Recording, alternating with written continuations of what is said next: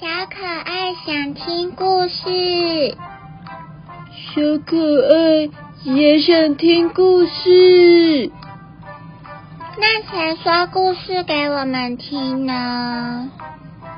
嗯，那就让我们一起说故事给大家听吧。小朋友们准备好了吗？让我们一起来听故事。小朋友们，你们知道今天要说什么故事吗？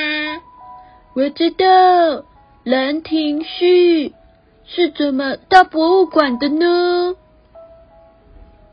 对了，今天要说的故事就是《兰亭序》是怎么到博物馆的呢？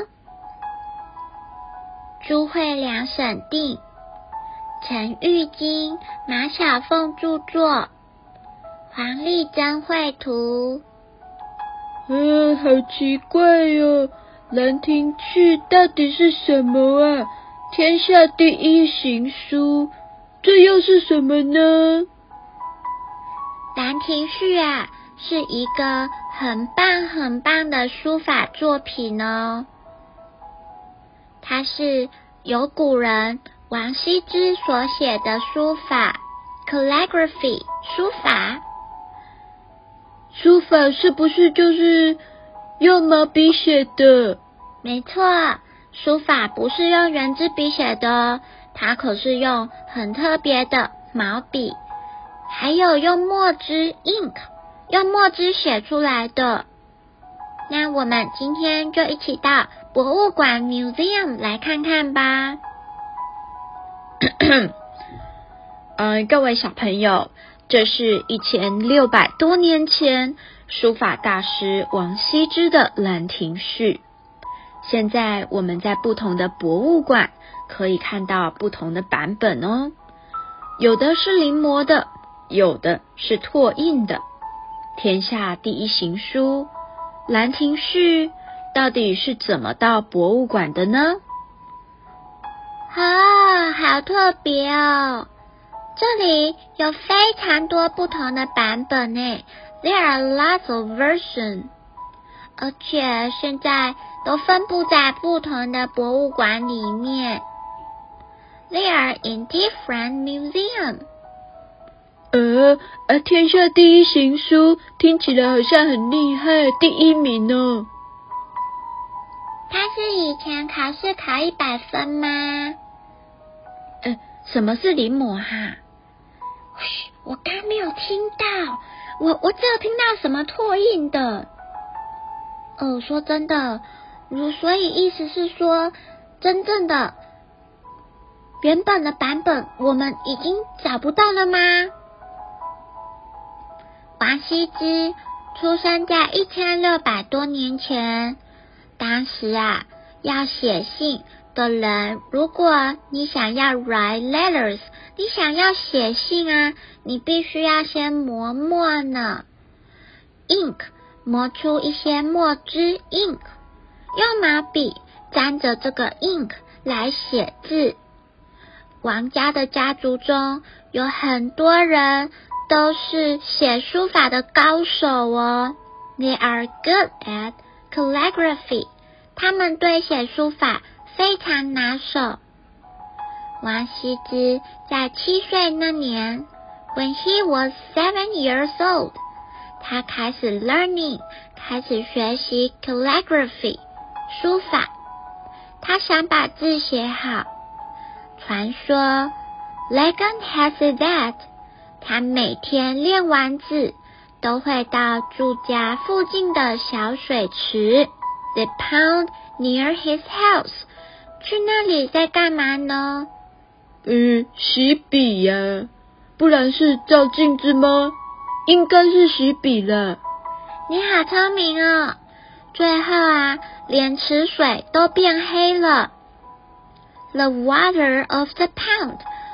池里面的水啊，getting darker and darker，越来越黑了，甚至可以当成墨汁呢。嗯，那不错哦，这样以后就不用磨墨了哈。还是不行啦，磨墨很重要，但重点不是他想要去那边沾墨汁，这里的重点是说，他就可以真的很认真，认真到连池水都被他染黑了。但是现在，如果一般的人去河边或者是小池塘里洗毛笔的话，会被老师骂呢，还可能会被检举哦。里面的鱼都死光光了了，这个我们就不知道喽。嗯，那王羲之啊，在二十一岁那年，When he was twenty-one years old，太尉派人到丞相王导的家中来选女婿。什么是太尉？太尉就是国家的最高军事长官。哦，Yes sir。还有丞相啊，丞相就是辅佐天子的最高行政官员。反正就是很伟大的人就对了。他们来家中想要选女婿，这时候所有的侄子啊都聚在他家中。大家都认真的打扮，只有王羲之，他躺在床上，一边吃着烧饼，一边想事情。只有他不想看美女吗？Suddenly，突然间灵感来了，他跳下床，赶快磨墨，制作他的 ink。我学起来了，墨汁 ink。他就完成了他的书法 calligraphy，没想到反而就被挑选中了，当上太尉的女婿。这就是所谓“东传快婿”这句成语的由来。哦，只要在旁边写 calligraphy，写写书法，就被选成女婿了呢。王羲之有一个兴趣哦，什么什么兴趣？写书法吗？Calligraphy？不是哦，除了写诗书法之外，他还有一个特别的嗜好，就是很喜欢养 dog 狗狗，汪汪汪，很可爱。不对，再猜一次，最后一次了，cat。不对。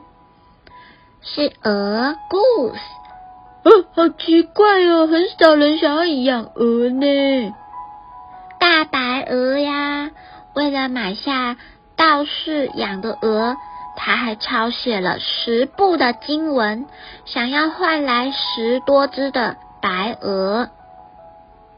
他观察鹅的活动啊，想象鹅的脖子可以自在的转弯。就像鹅的脚掌用力拨水一样。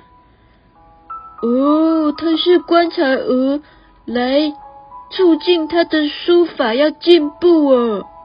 啊，好特别的人哦。西元三百五十三年三月，王羲之邀请了一群 friends。He invited lot of friends。他邀请了很多的朋友。耶。来他们家开 party 吗？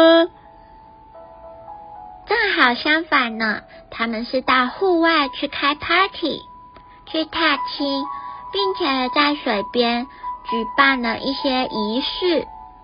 他和朋友坐在溪流的旁边，beside the river，在溪流旁边，酒杯呢就从上面往下漂流。只要酒杯停在谁的面前，谁就要做一首诗 （poem），做一首诗 （poem）。如果没有办法完成 poem，没有办法完成诗，就要罚喝一杯酒。这次愉快的活动，总共创作了三十七首诗。哦，好厉害哟！一下下就写了三十七篇作文，那如果是我，连写一篇都觉得有一点有一点困难。所以你还要多加练习呀。有人提议说，要把三十七篇的这个诗集让王羲之来写序。什么是写序？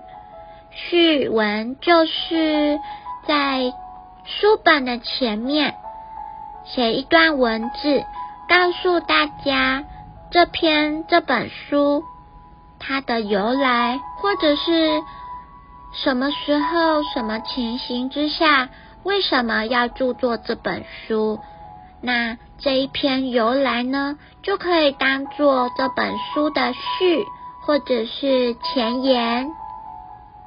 于是，他把每天发生在兰亭这里的事情，还有四周的景物，还有对生死无常的感慨，都写成了这一篇。《兰亭序》哦，所以里面记录的就是美丽的风景、花园的样子，还有觉得人生苦短的感慨哟。嗯，我想下次我也可以把作文这个写进去哦，生死无常的感慨嘛哈。王羲之很喜欢《兰亭序》呢。但重写很多次都达不到标准。He couldn't arrive the level。他不能达到那样想要的标准。兰亭序就成为王家的传家宝，直到传了七世的孙子智勇，再传给智勇的弟子。这个弟子的名字呢，叫做辩才。什么是弟子？他弟弟吗？不是啊，弟子的意思就有点像是 student 学生。哦，所以他的学生 student 叫做辩才啊。嗯，听起来很有趣的名字。辩才很宝贝这件 calligraphy 这件书法哦，把它藏在房间梁上的洞洞里。呃。就是乱塞呀，跟我塞在抽屉是一样的道理。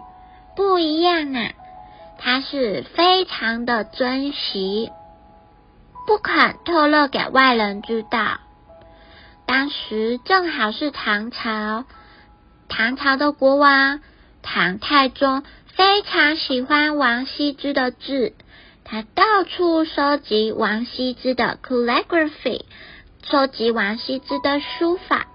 曾经呢，有三次都把辩才叫过来哦，但是辩才都说：“嗯，没有，没有，没有，小的不敢，小的不敢偷藏，但是真的没有。”传说 Like has said that，大臣呐，有一个人特别去跟辩才 make friends，跟他做朋友。嗯，感觉案情不单纯，被你发现了。辩才跟他交朋友，但他其实是想要趁辩才不注意的时候偷走《兰亭序》，把《兰亭序》献给唐太宗。嗯，所以真的被偷走了吗？真的被偷走了。《兰亭序》里面的文章跟 calligraphy 表现的真是优美，得到很高的评价。哦，就是他写的作业得到老师很高的分数的意思。嗯，差不多是这意思吧。学习的人越来越多了，书评家都形容王羲之的字啊。像行云流水一样的优美哦，原来行云流水的成语就是这样来的。是哦，也有人说“龙跳天门，虎卧龙阁”是气势很强大的意思。唐太宗得到《兰亭序》之后呢，爱不释手。什么是爱不释手？非常喜欢，喜欢的，嗯，不太愿意放下来，整天都拿着它的样子。他命令几位书法家把它做复印、临摹、翻刻。哦，就是 copy 的意思了。再赐给皇上跟其他的大臣，这些模仿的临摹本呢，受到大家的喜爱。后来很多人都想要模仿学习哦。唐太宗交代他的儿子，When he was dead，在他死后，要把《兰亭序》放进去陵墓里面。陪葬？哦，你是说跟他的骨头放在一起吗？没想到唐太宗的坟墓却被地方官给盗挖了。哦，你是说他把骨头都挖出来啊？他的骨头这么重要吗？其实不是为了骨头。是为了《兰亭序》，还有一些旁边的黄金珠宝。哦，原来骨头最不值钱，《兰亭序》更重要呢。后来发生了战争，War 战争，北方来的大辽皇帝叫做耶律德光，他把《兰亭序》的欧阳修模仿的版本抢走了。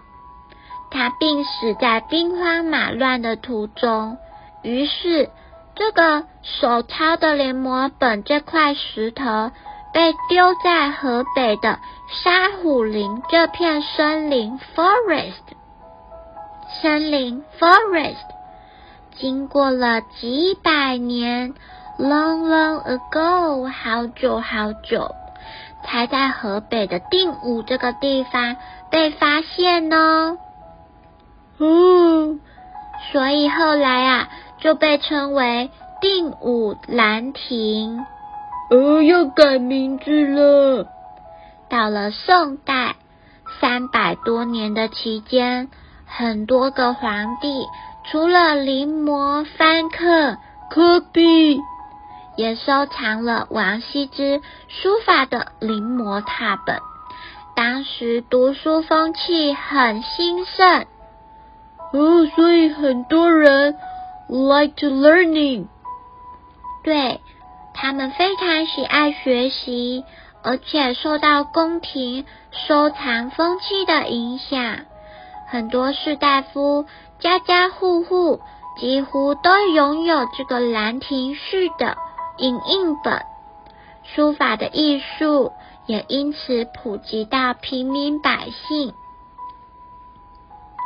在王羲之过世一千多年后，有一位元朝的蒙古公主，在三月的河边，哦，又是 beside the river，在河边举行了一场好酒好菜好文章的飨宴哦。他邀请了很多的文人雅士。来欣赏他的书法书法作品，而定武兰亭也在其中。这样的集会啊，后来的人都争相模仿。他们根本就是想要学习王羲之开 party。到了清朝，喜欢书法的乾隆皇帝收集了数万件的书法作品。哦，你是说他收藏的东西超过 one hundred，超过一百件吗？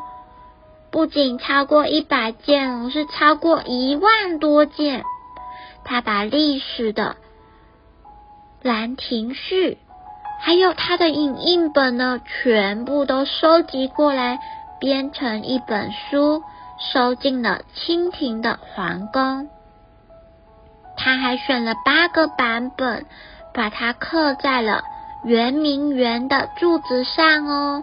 圆明园很重要吗？嗯，在中国的 history 在中国的历史上呢，圆明园是一个很重要、很重要的 garden 花园呢。而这个八根柱子，也就因为刻了兰亭序，所以呀，就改名了，又改名了，叫做兰亭八柱呢。哦，兰亭八柱。王羲之不但在中国被称为很神圣的书法家，简称书圣，他的字也深受日本 Japan 还有韩国 Korea 的推崇。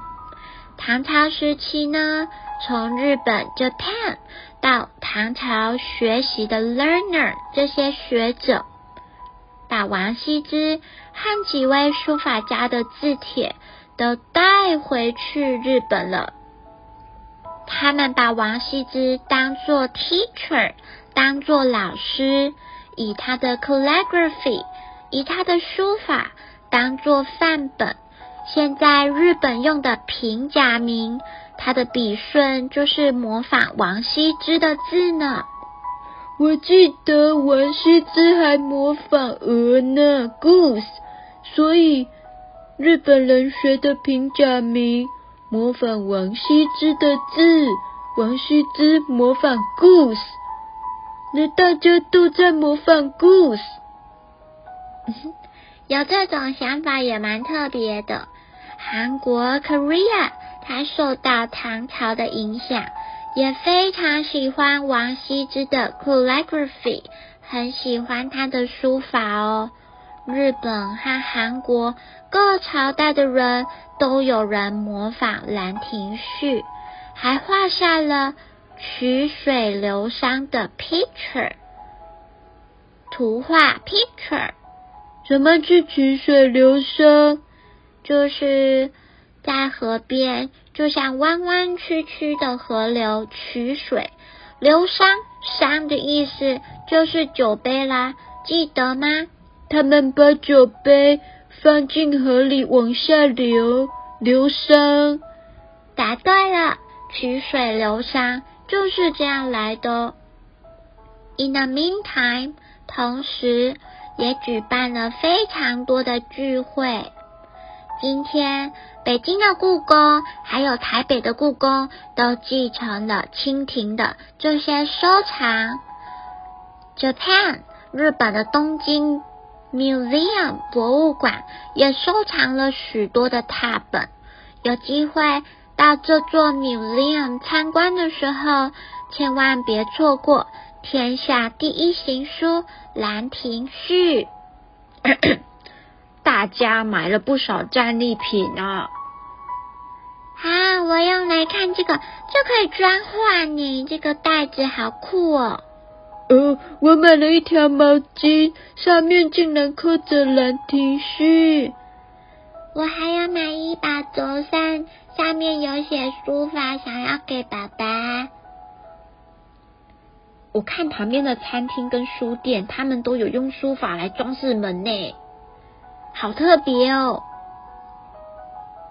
这就是博物馆的收藏。小朋友们，你们也喜欢这个故事吗？看完这个故事，我终于知道为什么他的作品会留到图书馆去了。不过啊，要到图书馆去，呃，不是，不是，不是，博物馆 （museum）。其实也是经历了非常多的过程，很不简单呢。嗯，如果我写的作业以后也被别人收藏，该有多好！那你从现在就要开始认真写字啊，不要再写草书了，伤害老师的眼睛。嗯，我也要学他。写那个什么书行书哦。我看你先把楷书学好吧。把字练好大家以后才看得懂啊。好像有道理。小朋友们你们也喜欢兰亭序吗？今天的故事就到这里喽那我们下次再见，Good night。